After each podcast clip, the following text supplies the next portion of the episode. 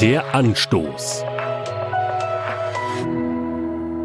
Gott will es.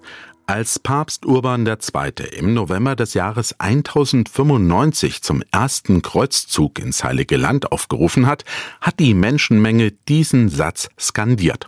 Gott will es. Da waren viele Menschen sehr überzeugt davon, dass sie genau wissen, was Gott will. Dabei gibt es in der Bibel nur recht wenige Stellen, an denen ausdrücklich erwähnt wird, was Gott will, mal abgesehen von den zehn Geboten, die ja auch eine unmissverständliche Willensäußerung Gottes darstellen, muss man da ziemlich suchen. Eine Stelle jedoch benennt ganz klar, was Gott will.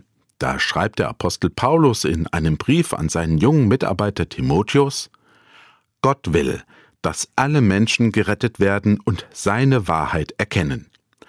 Im Zusammenhang damit fordert Paulus Timotheus und die Christen in seinem Umfeld auf, für alle Menschen zu beten. Gott will, dass alle Menschen gerettet werden und das beste Mittel, damit ich mich daran beteiligen kann, ist ganz offensichtlich das Gebet.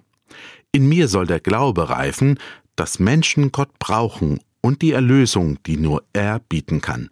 Und diese Erkenntnis der Wahrheit soll wiederum in allen Menschen geweckt werden. Ich finde diese Stelle ermutigend. Nicht ich muss in den Menschen den Glauben wecken, sondern meine Aufgabe ist es dafür zu beten, dass Gott so in Menschen wirken kann.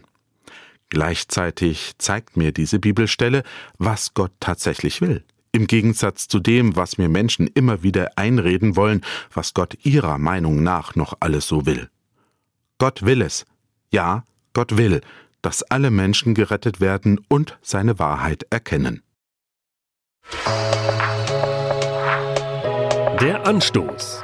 Auch als Podcast auf erfplus.de.